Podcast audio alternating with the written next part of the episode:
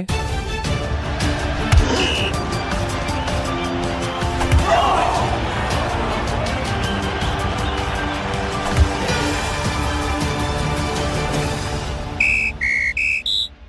E o campeão é na Rádio Observador, olhando para a Taça de Portugal, que tem sido alvo aqui de várias emissões especiais de desporto. Ontem acompanhamos com relato esse Sporting Tondela, também o um, Estoril Praia Futebol Clube do Porto. Ambas as eh, partidas terminaram com o mesmo resultado, 4 a 0. Passa o Sporting e o Porto à próxima fase. Eh, para hoje estão marcados mais jogos. Marítimo uh, Leiria, a começar por esta hora. Mais logo o Gil Vicente Amarante, também o Vizela Aroca e também o Benfica Braga, que eh, vai ter relato aqui na Rádio Observador. Para amanhã ainda estão marcados o Santa Clara Nacional da Madeira e o Vitória Sport Clube com o eh, Penafiel. De resto, numa quarta-feira de muita taça também pela Europa. A esta altura, a Lazio vai vencendo a Roma de José Mourinho por 1-0. A Supertaça Espanhola, Real Madrid, Atlético Madrid, a partir das 7 da tarde. Mais logo também um interessante Liverpool-Fulham, eh, com muitos portugueses em eh, competição. Mas vamos ao rescaldo dessas eh, partidas de ontem e começamos com o Sporting e com Augusto Inácio. Uh, Sporting que venceu por 4-0. Augusto Inácio, de que é que mais gostaste nessa vitória do Sporting? Uh, boa noite a todos.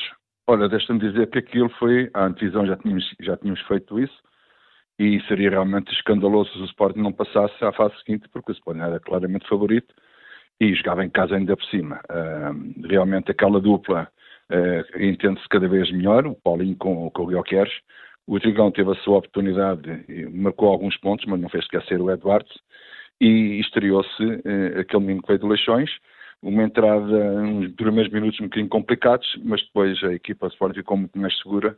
O rapaz continuou, continuou a querer impor-se, fez um jogo normal, mas para quem vem de Leixões jogar logo no Sporting com Portugal e já no estado avalado não é fácil, e ele teve um bom comportamento. E aquilo que eu gostei, aquilo que eu gostei e aquilo que eu não gostei. Aquilo que eu gostei foi o Sporting à procura dos golos, muito facilitados, é verdade, pelo Tondela, dois deles, então que isso no início infantis sofre golos daqueles, mas depois claramente o Sporting fez o resultado logo no início da segunda parte, e aí claramente eh, viu-se um Sporting a desacelerar, um Sporting a gerir o tempo, e aí não teve nada de especial. Mas na primeira parte o Sporting foi forte e soube, soube criar as oportunidades, soube aproveitar também as debilidades defensivas do Tondela e eu acho que foi um Sporting muito competitivo e muito competente e acima de tudo a tentar dizer que continua numa boa forma. Luís Pinto Coelho eh, também queria o teu comentário a essa vitória do Futebol Clube do Porto, também por 4 a 0, com Evanilson em uh, destaque. Achas que foi por Evanilson que uh, o Porto venceu esta partida ou, ou também já se notou mais futebol, ao contrário de, dos últimos resultados menos positivos da equipa de Sérgio Conceição? Olá, boa tarde. Uh, o Evan Nilsson ajudou muito, uma, uma grande exibição de Evan Nilsson, uh, mas a equipa coletivamente teve-me muito bem. Eu diria que esta exibição eu coloco no top 3 das exibições do Porto internamente. O Porto externamente na Liga dos Campeões fez bons jogos, mas no campeonato um, e até noutras competições tem tido dificuldades, uh, mas ontem não, ontem a equipa esteve muito bem e acho que um, esta mudança tática do Porto para, para jogar num 4-2-3-1 acho que se ajusta mais, até porque já não existe Otávio. Otávio, quando, quando jogava, fazia muitas vezes essa função de, de, de partir do corredor e depois fazia o terceiro médio. Um, Pareceu-me ontem que a equipa muito mais compacta, muito mais junta um, e a exibição muito, muito, muito, muito positiva, muito consistente, uh, das melhores que o Porto fez ultimamente, sem dúvida.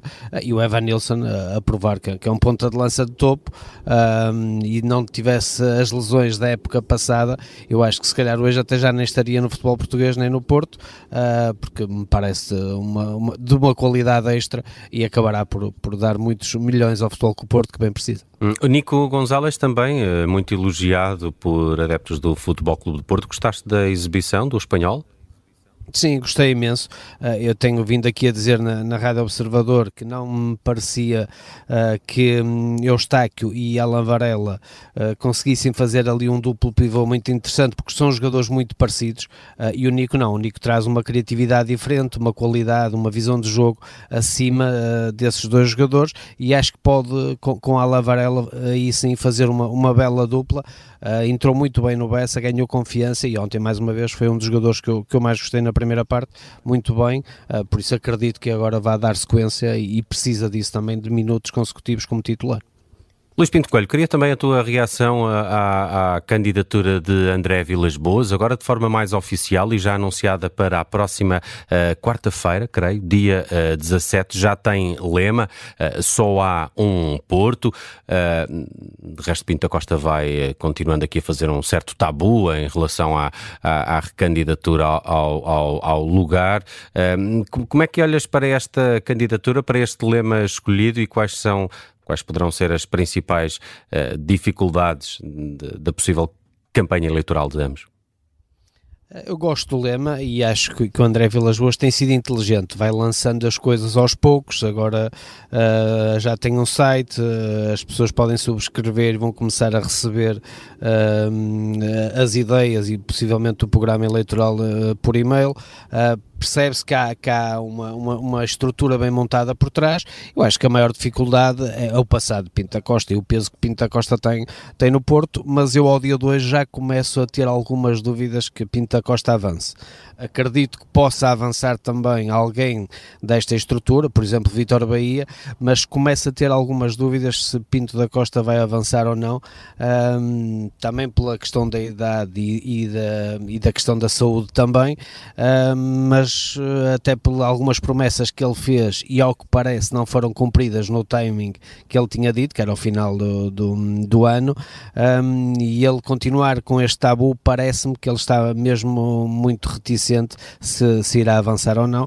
Acho que o André Vilas Boas aqui tem, tem a oportunidade um, de, de, de, ganhar as eleições e acredito que isso possa acontecer, mas a grande dificuldade é se Pinto da Costa avança ou não. Se não avançar, eu penso que o André Vilas Boas será o próximo treinador, o próximo uh, o próximo presidente do Porto. Isso que tu disseste já foi tudo treinador, inclusive.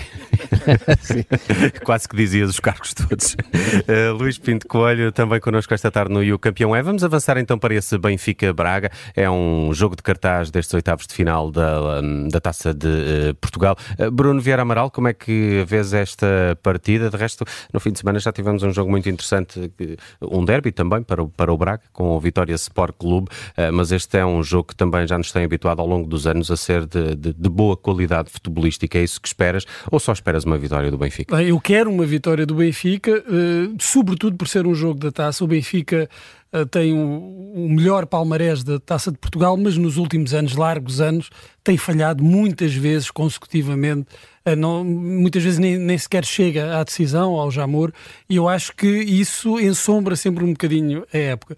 E o Benfica tem de fazer mais na, na taça, tem de ser uma das prioridades uh, do Benfica, pelo historial de, do clube nesta, nesta competição, e neste caso por ser contra um adversário forte, o Braga, que, que no ano passado eliminou o Benfica num jogo que eu creio que terá ficado atravessado aos adeptos do Benfica, porque o Benfica jogou durante muito tempo com um a menos e jogou muito bem, mesmo com, com 10 jogadores, fez, um, fez uma excelente exibição, poderia até ter vencido esse jogo, mas foi eliminado e agora também é a altura de acertar contas, sendo que este Braga é uma equipa, é uma equipa perigosa, é uma equipa forte. Agora espero, desejo uma vitória do Benfica, porque eu no outro dia escrevi numa crónica, isto no, no futebol português, a crise parece que tem que estar sempre a passar de um lado para o outro. Uh, o Porto ontem, vencendo um adversário que o tinha vencido já duas vezes este ano, uh, e pelo, pela forma como, como o fez e pelo resultado que alcançou, afastou um bocadinho o espectro da, da crise. Uh, e no Benfica basta um mau jogo, um resultado menos positivo e lá volta a conversa da crise. Portanto, para deixar, impedir que, que a crise ou o fantasma da crise fique a pairar sobre o clube, é importante uma vitória no jogo de hoje, que ainda por cima também é em casa. Hum. Pedro Henriques, como é que analisas as possibilidades do Benfica contra um Braga que tem uh, sido forte até uh, agora e, e, e, se perspectivas também alterações nas, nas duas equipas no que toca ao, aos 11 ou se achas que isto é, é carne no assador? Muito boa tarde. Eu vou abordar pelo lado do Braga. O Braga está numa semana e num ciclo extremamente complicado.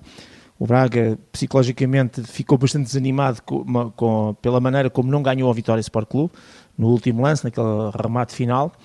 Uh, em casa, perante o, talvez o seu maior rival, e isso desmoralizou. Vem à luz, uh, enfim, num contexto que, no meu ponto de vista, quem joga em casa será sempre favorito, uh, seja qual for o, o, o, confronto a este nível, e portanto, nem que seja por 1% de vantagem, e o Benfica joga em casa. Se porventura, enfim, correr bem ao Benfica e correr mal ao Braga, o Braga depois tem 4 dias para descansar, para ir ao Dragão para jogar contra o Floco do Porto e, portanto, é uma daquelas semanas em que tudo pode correr bem, em que tudo pode correr mal, ou até pode haver um misto de, de ambas as coisas. Sabendo que esta prova tem esta característica, enquanto que o jogo com o Vitória ou que o jogo com o Porto são pontos que se podem ganhar e vir a reconquistar mais à frente, enfim, dito de uma maneira assim generalista, hoje é o mata-mata e, portanto, só uma equipa vai continuar em frente e, e, portanto, um dos objetivos para uma destas equipas termina aqui hoje.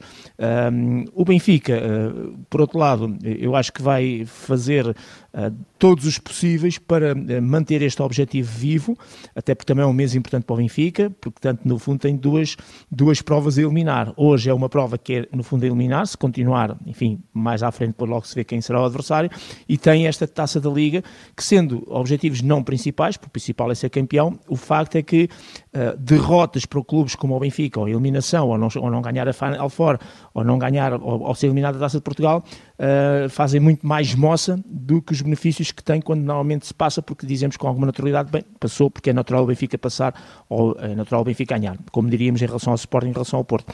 Eu acho que é carne no assador, Uh, respondendo à tua questão, uh, o Benfica vai alinhar com o 11 mais previsível do mundo e, e, se ontem falhando o Sporting, por exemplo, por 2 e no Porto por 3, hoje vou acertar no Benfica Turbine, Morata à esquerda, Alçança à direita, António Silva Otamendi, João Neves, Cocochu, Rafa, João Mário, Di Maria por trás do outro Cabral.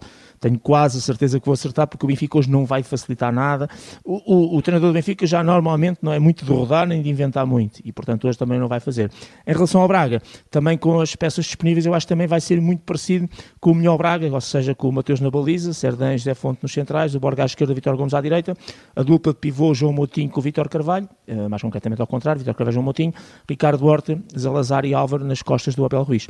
E portanto eu diria, de uma maneira genérica, uh, que tanto Benfica como Braga, podendo fazer aqui um ou outro ajuste, vão colocar no todo lançador porque sabem, por, pelos motivos que já todos aqui dissemos, que, são dois, são, que é um jogo extremamente importante uh, e passar é fundamental para ambas as equipas. Vamos aos campeões do dia, dos nossos campeões. Começamos com o Augusto Inácio. Augusto, quem é o teu campeão e a tua nota para hoje? Olha, nota 17 para o Ivan Nilsson. Realmente o Porto ontem fez uma grande exibição no Estoril. Uh, acho que foi talvez dos melhores jogos que o Porto fez, como o Luís Pinto Coelho já disse bem. Talvez o melhor jogo da, da temporada, se não foi o melhor, pelo menos é, está, está ainda ali perto. Num jogo coletivo muito forte, muito, com, muita, com muita qualidade, Ivan Nelson substituiu pelos três gols, joga sozinho na frente, com, com o PP por trás, e funcionou em grande, com os dois extremos uh, na linha, Francisco Conceição e o Galeno, e acho que o Nico Gonçalves dá uma grande consistência àquele meio campo, dá uma certa magia, dá um certo passe, dá uma certa qualidade, coisa que o Porto não tinha. Eu acho que o Porto ficou muito mais forte e o Ivanilson destacou-se precisamente pelo bom jogo coletivo e pelos três gols que marcou. Não sei se não terás roubado o campeão do dia ao Luís Pinto Coelho.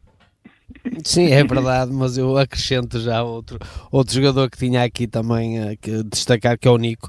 Uh, acho que o Nico Gonzalez acrescenta muita criatividade e critério na circulação de bola uh, e quer no Bessa, quer ontem se provou que pode ser influente nesta segunda parte da época e, um, e com o Alan Varela fazer ali um duplo pivô muito forte, por isso um 17 para o Nico que finalmente está a mostrar o, o, a qualidade e o talento que tem.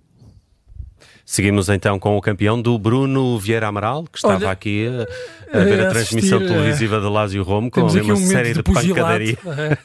Também faz parte neste, então, nestes derbys. É o espanhol Pedro da Lázio que estava ali envolvido com o é. um jogador da, da Roma, até deixou aqui... Houve ali eh, um gancho ou um, um uppercut. Será outra coisa, de outra modalidade. Campeão Olha, de hoje, Bruno. É, o meu campeão era o Evan Nilsson, precisamente com a nota que o Augusto Inácio lhe atribuiu, um 17, mas posso sublinhar uh, o primeiro gol, que é uma execução fantástica, um passe longo do Pep, o domínio com o peito do, do Evanilson e depois um grande remate.